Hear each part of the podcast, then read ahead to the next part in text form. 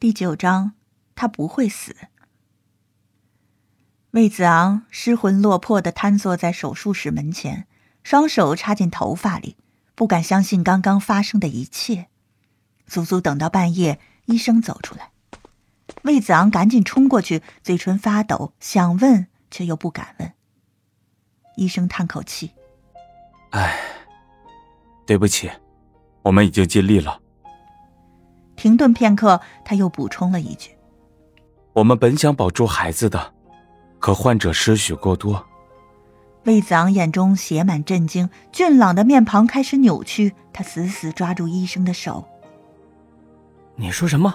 她，她怀孕了？”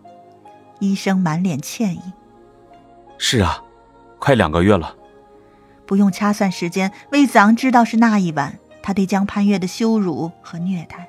我不信。我要进去看他。魏子昂疯了似的冲向手术室，迎面过来一个戴口罩的医生，在魏子昂路过他时，医生毫不客气的朝魏子昂的脸上重重打了一拳。魏子昂，你还有脸见潘月？摘下口罩，此人依然是尤文轩。魏子昂的眼睛猩红一片。滚开！尤文轩挥手又是一拳。你有什么资格见他？魏子昂大声嘶吼着：“她是我妻子，我自然有资格见她。”尤文轩冷笑：“哼，你何曾当那是妻子？”不想浪费时间，魏子昂开始还手。他只确定一件事：在那道门的后面，江盼月正在等着他。就在这时，几个保安走过来，尤文轩指着魏子昂大喊：“快抓住这个杀人犯，把他送警局去！”保安毫不留情地夹住魏子昂，把他拖了出去。魏子昂剧烈地挣扎起来，却根本挣不开束缚。他在警局足足待了一晚。魏母把他保释出去时，他的脸上写满了憔悴。匆忙赶回医院，魏子昂被告知江盼月的家人已经将遗体领走了。江盼月的父母早逝，他唯一的亲人只剩下大伯一家了。魏子昂马不停蹄地赶到江月然家，大力拍门的同时，口中喊着江盼月的名字。江月然过来应门，看到魏子昂，脸上立刻露出厌恶的表情。“你来这里做什么？”他冷冷地问。魏子昂一把推开江月然，奔到屋内，四下环顾。“盼月呢？”江月然咬牙切齿地说。“死了。”魏子昂拼命摇头。“不可能。”他不会那么容易死掉的，一定是你把他藏起来了。江月然再也忍不住了，他用尽全身的力气，狠狠扇了魏子昂一耳光。盼月得了绝症，本来就活不了多久了，又被你从楼上推下去，这么折腾还不死？难道他是金刚不坏之身吗？魏子昂如遭雷噬，他浑身颤抖着。盼月他得得了绝症，就在不久前。他还恶劣的责备江盼月装病。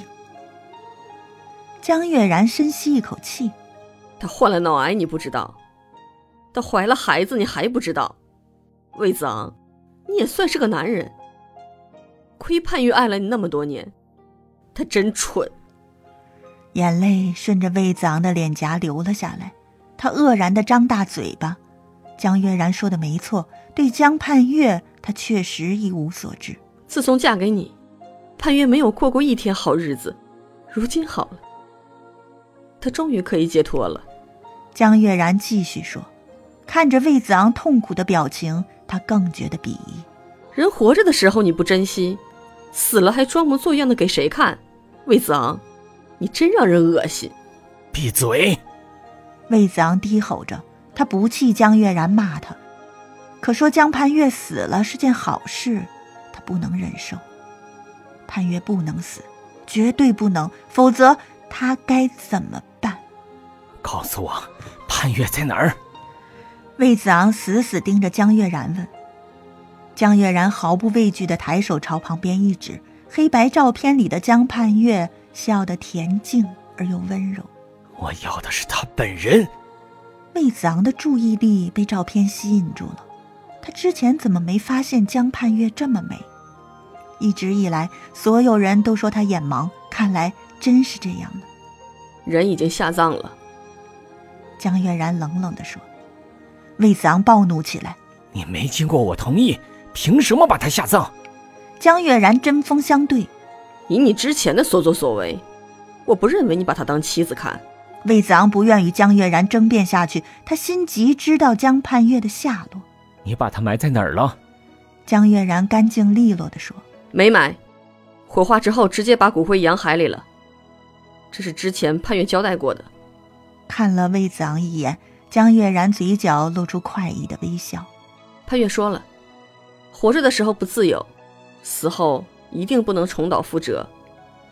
魏子昂惊愕至极，江潘越竟如此恨他，连一把灰都不愿留给他。你骗我！他从牙缝中挤出三个字。江月然摇头：“我没有必要骗你，该说的话我已经说完了。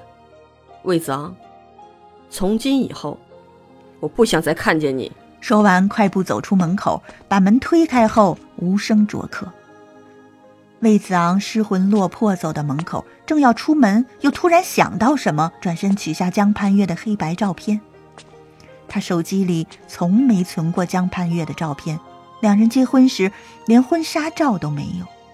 天哪，他都做了些什么？江月然脸色一变，冲上去准备抢走照片。你做什么？魏子昂把相框死死护在胸前，推开江月然后，飞快地逃开了。